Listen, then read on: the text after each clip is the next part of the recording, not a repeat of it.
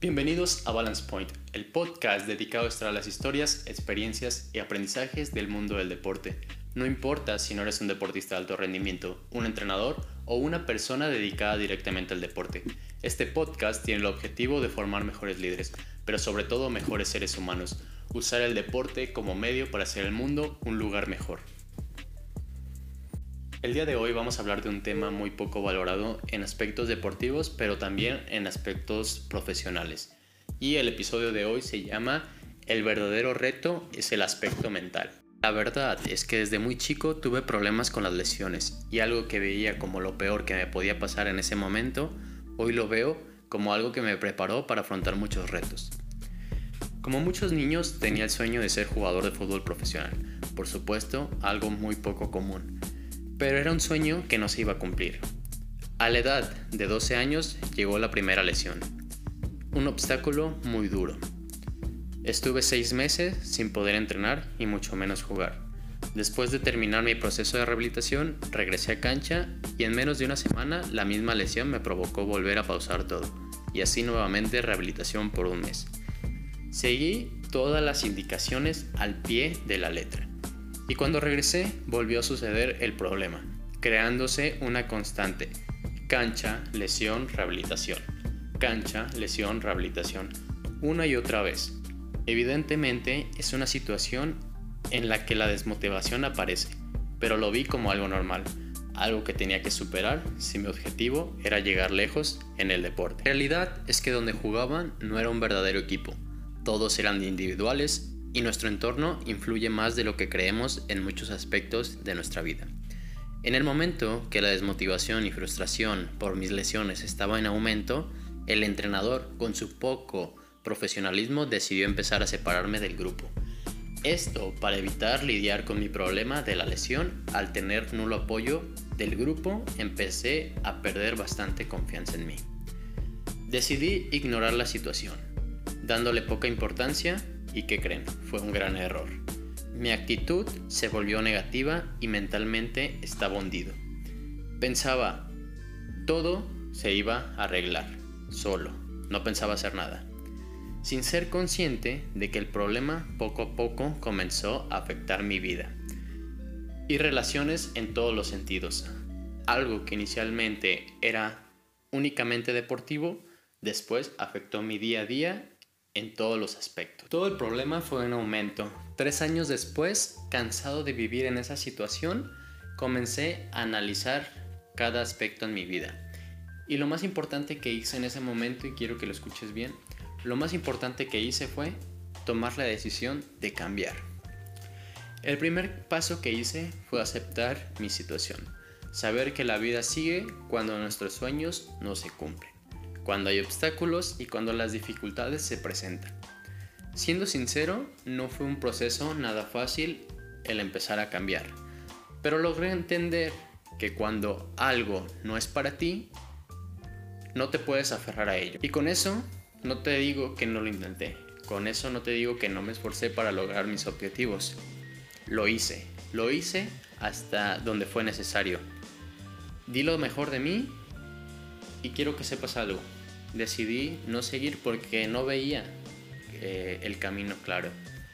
Pero cuando me desprendí de esa frustración y única opción como camino de vida, fue cuando realmente las cosas comenzaron a cambiar. Cuando realmente todo empezó a ir bien. Cambiando poco a poco esa frustración por aspectos positivos. Comencé a trabajar muy duro en mi persona y algo que aprendí en ese momento es que trabajar tu aspecto físico es muy fácil, realmente muy simple. El verdadero reto es trabajar tu aspecto mental. Comencé a analizar muchas cosas y a cuestionarme muchas otras. ¿Cómo entrenarte para que los resultados no te afecten? ¿Cómo entrenarte para que factores externos no afecten tu rendimiento? ¿Cuál es la diferencia entre una persona y otra que tienen las mismas habilidades. La conclusión de, estas, de estos cuestionamientos fue el aspecto mental, una actitud positiva. ¿Por qué dos personas que tienen las mismas habilidades, una sobresale más que la otra? Por la actitud actitud positiva que se contagia en los equipos de trabajo y en los equipos deportivos, porque con esa actitud y el estar bien consigo mismos pueden liderar y al final, ¿con quién prefieres estar? ¿Con una persona líder o con una persona que siempre se está quejando? Esas son las verdaderas diferencias de estos cuestionamientos. Y esto aplica en el deporte y en el mundo empresarial, de los negocios y en tu carrera profesional. Comencé a cuestionarme muchas cosas de mi vida, ser consciente de muchas otras cosas y después trabajar en ello. Concentrarme y disfrutar en los pequeños detalles cambió todo. Ser agradecido, sonreír más, concentrarme en las cosas buenas y no, en las negativas y sobre todo preocuparme por las cosas que puedo controlar y no por las que no puedo. Todo, absolutamente todo, comenzó a cambiar en relación a mi actitud mis resultados en mi vida en general. Comencé a buscar cosas que me motivaran nuevamente y algo que me funcionó bastante fue el ver conferencias de personas que estaban cambiando el mundo e inspirando a los demás. Y en ese momento a mí me inspiró. Me inspiró a empezar a, ser alguien distinto, a cambiar, a ser alguien que pudiera aportar a los demás. Y hecho, el hecho de aportar a los demás me ayudó bastante a no pensar únicamente en mí y no concentrarme únicamente en mí. ¿Por qué? Porque dejé de enfocarme en las cosas que a mí me pasaban mal y realmente valorar que en el mundo hay una persona que lo está pasando peor que yo y yo me estoy quejando de una situación que muchas veces es privilegiada. Entonces comencé a leer y a prepararme en un aspecto que como lo mencioné al inicio es muy poco eh, relevante o muy poco importante para las personas como lo es el aspecto mental. Y cuando todo comenzó a ir de la mejor manera, llegó un, un gran consejo de un profesor de álgebra. Él en sus clases siempre nos decía, no busquen ser unas personas ordinarias, siempre agreguen ese extra para ser una persona extraordinaria. Ese consejo siempre lo seguiré y realmente cambió algo en mi persona para bien. Poco a poco fui descubriendo que cuando las cosas no suceden como nosotros queremos es porque viene algo mejor. Algo mejor de lo que habíamos soñado o que habíamos pensado para nuestro futuro. Entonces, después de entender esto, entendí algo más y mucho más importante, que nunca hay un solo camino para hacer las cosas. Y fue cuando a los 16 años me interesé por ser director técnico. ¿Por qué?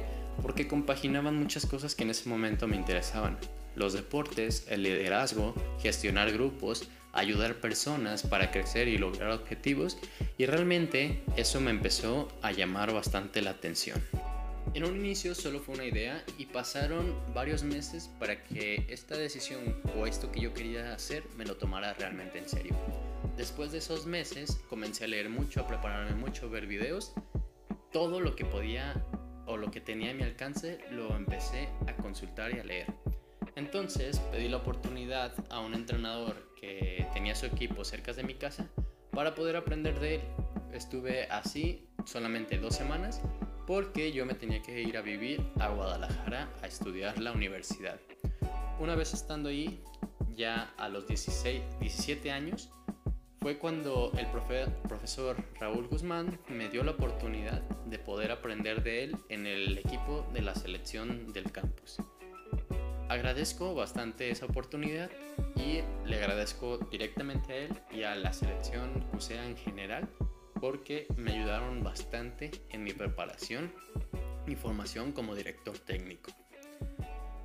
Cuando empecé a ir a los entrenamientos, solamente estaba sentado y sinceramente me daba mucho miedo la situación del tener esa autoridad enfrente de un grupo que todos eran más grandes que yo. Realmente era una situación que me causaba mucho miedo.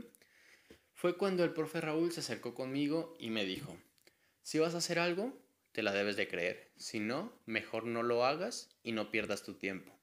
¿Quieres ser entrenador? entonces te la tienes que creer. Para ser hay que parecer. Y ese consejo me cambió realmente. Es algo que muchas veces me han dicho y me dijeron en el fútbol, porque es una frase muy usada en el fútbol. Pero este, hasta ese momento fue cuando yo le di la importancia necesaria a ese que ahora fue un consejo de mi entrenador o el profe Raúl. Para ser hay que parecer y como lo dije anteriormente, todo, absolutamente todo lo que quieras hacer es una decisión. En ese momento se liberó algo dentro de mí, algo que yo le llamo un monstruo. ¿Por qué? Porque algo que había perdido anteriormente, como lo es la confianza, empezó a volver a mí. Creció un hambre de comerme el mundo. Una bestia se liberó y el Eduardo del que hablamos anteriormente, el que se hacía la víctima, el que tenía una pésima actitud, el que no lograba absolutamente por su falta de confianza, estaba muerto. A partir de ese momento hubo otro Eduardo que empezó a creer en, sí mismo. Empezó a actuar como alguien que quería ser, sin siquiera hacerlo. Eduardo en ese momento no era seguro de sí mismo. Entonces empezó a ser esa persona en la que se quería convertir. Realmente estaba fingiendo. Pero ¿qué pasa cuando nosotros hacemos eso? Vas a fingir tanto que al final se va a volver una realidad. Así que ten en cuenta eso. Si quieres cambiar, si quieres ser mejor, si quieres ser cualquier cosa de lo que quieres hacer, empieza a actuar como tal. Aunque no lo seas en ese momento, porque en un futuro lo vas a hacer. Entonces, continué mi preparación. Primero con pequeñas tareas y poco a poco me permitieron participar en más cosas. Esperé un año más para poder entrar a la escuela de directores técnicos porque tenía que ser mayor de edad. Pero no dejé de aprender en ningún momento en el equipo de mi universidad. Cuando entré a la escuela de directores técnicos, conocí a Javier Solórzano, una persona que estimo mucho y le mando un fuerte abrazo si está viendo este video o está escuchando este podcast. Me da la oportunidad de trabajar con él en una academia para niños llamada Hormigas, una academia que también siempre voy a llevar en mi corazón. Y fue en el puesto de auxiliar de entrenador. No fue ni siquiera entrenador, auxiliar de entrenador. Porque sí, yo tenía ciertos conocimientos, pero realmente necesitaba aprender mucho más.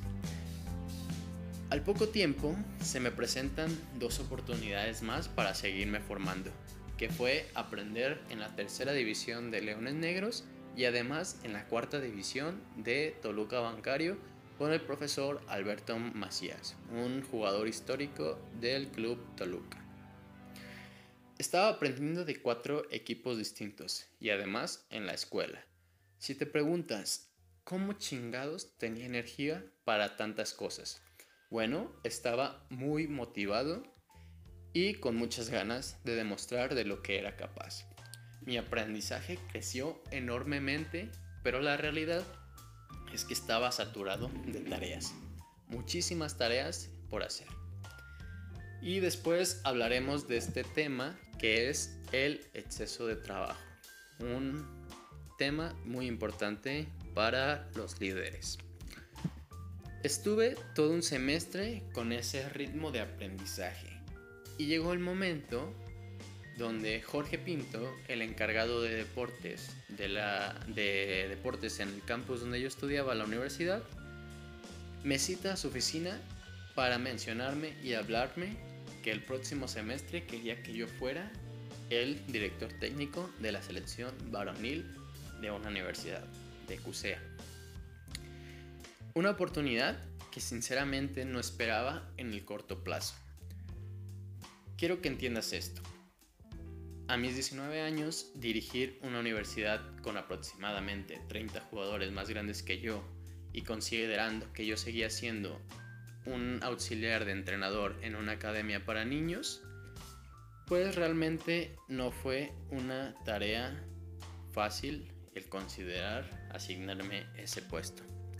Pero, a pesar de que yo no estaba preparado, acepté el reto lo acepté porque ya tenía una mentalidad y una actitud distinta a la anterior. Sinceramente fue un reto muy motivante, pero motivante si lo veías en ese sentido del que acabo de mencionar, con una actitud y una mentalidad positiva. pero sería un reto imposible si tú lo ves con una mentalidad pésima. ¿Por qué? Porque al final este tipo de retos son más grandes que tú. Y en ese momento quiero que entiendas algo. Yo nunca en mi vida había dirigido un equipo de fútbol. Estaba hasta este momento únicamente como ayudante de entrenadores para niños y además como balonero en la selección o con pequeños detalles que estuve haciendo en distintos equipos. Pero básicamente yo siempre fui un ayudante. Nunca había dirigido a un equipo en mi vida. Y ahora quiero que, escuches esto y lo entiendas. La persona de la que hablamos anteriormente, la que no obtenía nada de resultados positivos, el Eduardo, que estaba hundido, en los próximos meses, dos meses para ser exactos, iba a ser el director técnico de una universidad, donde todos o la gran mayoría de los jugadores eran más grandes que yo. Llegamos a un punto de la historia donde trasladamos una parte de mi vida negativa a una parte positiva. Y al final, ¿por qué quiero o por qué te cuento esto? Y recuerda que este podcast, aunque en momentos hable sobre mi historia, este podcast al final es en conjunto. Tanto ustedes como yo tenemos que mejorar. Así que ahora te quiero decir esto. Si tú hoy estás pasando por una situación complicada o quizás no pudiste lograr tus sueños o tus metas o tus objetivos como querías, quiero que entiendas algo. La situación que estás viviendo hoy te está preparando para los obstáculos, retos y oportunidades que se te van a presentar el día de mañana. Esas oportunidades, y esto te lo aseguro, esta, esas oportunidades serán más grandes de lo que soñaste. Así que no te desanimes. Puedes que estés pasando por algo complicado, pero el día de mañana no va a ser así. Aunque, si quiero decirte algo, las cosas no se van a solucionar solas. Tienes que trabajar, tienes que tomar la decisión y prepararte para eso, para las oportunidades que van a llegar. Al final tú te estás preparando. Ahora vamos a recapitular las, los puntos o la estructura de puntos que quise tocar en esta historia para que queden más claros. Lo primero, siempre, siempre va a haber obstáculos en tu vida. Y no permitas que una actitud negativa hagan que esos obstáculos, esos retos y esos problemas sean más grandes de los que ya es. Algo muy importante que quiero que, aprendas y me lo enseñó un profesor de psicología es que todo lo que sucede en nuestra vida, el 10% es lo que pasa, pero el 90% de esa situación es cómo tú afrontas ese problema. Lo siguiente es que una actitud negativa te puede hundir, te puede hundir hasta lugares donde tú no te imaginas que muy probablemente te van a costar volver salir y esa actitud puede cambiar toda tu vida, puede cambiar tu entorno, no te afectas únicamente a ti, afectas a los que son cercanos, tus relaciones, amigos, familia. Lo siguiente es que la vida sigue.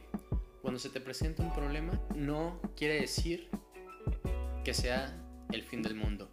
Si un sueño no se logra, siempre, siempre va a haber distintos caminos a seguir. Pero esos distintos caminos y esas oportunidades tú las vas a detectar siempre y cuando tengas una mentalidad positiva y una actitud positiva. Y algo que te aconsejo, que yo aprendí, que puede servirte, la calidad del inicio de tu día definirá la calidad del, del día en general, hasta que termina. Tus primeras acciones, pensamientos y actitudes cuando despiertas. Concentrarte en lo que tienes y no en lo que te falta. Siempre nos va a faltar algo, entre comillas. Así que empieza a valorar los pequeños detalles y empieza a ser agradecido. Siempre puedes cambiar de dirección. Si tú creías algo anteriormente sobre tu vida, la puedes cambiar. Como lo dije, todo es una decisión. Y al final, todo esto que tú vivas es una preparación. Y aquí quiero hacer algo importante. Todas las situaciones nos están preparando. Así que asegúrate que esa preparación sea de calidad, porque al, final tú vas a decidir esa, esa preparación. Prepárate para cosas buenas y no para problemas. Y al final van a llegar las oportunidades. Oportunidades que tú, como lo dije, vas a poder detectar y la línea es muy delgada entre decidir no tomarlas porque no te sientes capaz, no te sientes preparado y no tienes la confianza en ti mismo y aceptar los retos aunque muchas veces esas oportunidades sean más grandes que tú. Y hasta aquí este episodio. La historia la vamos a continuar. El siguiente episodio vamos a hablar de cómo fui avanzando en mi proceso de ser director técnico y pues nada, seguir aprendiendo de ese, de ese aspecto. Y algo que te quiero decir es que al final, algo que quiero que tú y yo definamos, y te lo digo directamente, es que tú y yo y todos los que escuchen este podcast somos un equipo. Eso me va a dar la oportunidad a mí, como director técnico, de apoyarte en todos los sentidos. Mi intención es que tú mejores para que el día de mañana seas un líder, te sientas capaz de afrontar los retos que se te presenten. Esa es mi tarea como director, director técnico. Pero tu tarea es prepararte. Que el día de mañana este podcast te sirva para prepararte y no únicamente para escucharlo. Porque hoy, hoy yo tomé la decisión de estar aquí frente a la cámara. Una tarea que no es fácil, y tomé la decisión de empezar este proyecto, este podcast. Pero esto no se centra en mí, se centra en ti. Así que si tienes un sueño, un proyecto o algo que quieras lograr, hazlo. Al final, ¿qué es lo peor que puede pasar? Que no lo hagas y lo dejes de hacer y no funcione. Pero ya no vas a volver a iniciar el siguiente proyecto desde el punto donde iniciaste ese sueño que no se cumplió. ¿Por qué? Porque vas a tener más preparación. Así que haz lo que quieras y mejora, aporta a tu entorno y sé un líder. Es momento de que nosotros decidamos las cosas sobre nuestra vida. Y eso quiero que lo entiendas. Para eso estoy aquí al frente de mi cámara. Tú puedes, confía en ti. Para ser, hay que parecer. Te doy ese consejo que a mí me dieron y nada, eh, si te gustó este episodio, puedes compartirlo, puedes seguirme en las redes sociales y apoyarme como tú quieras. Al final, hoy yo estoy aquí, pero el día de mañana tú vas a ser el que inicia. Y espero que las personas para las que alcances a llegar, alcance a llegar tu contenido, tu proyecto, te apoyen como sé que tú lo vas a hacer hoy. Y nada, espera próximo episodio y quiero que tengas un excelente día. Recuerda el aspecto mental es el verdadero reto. Así que prepárate de acá antes de todo. Y cuídate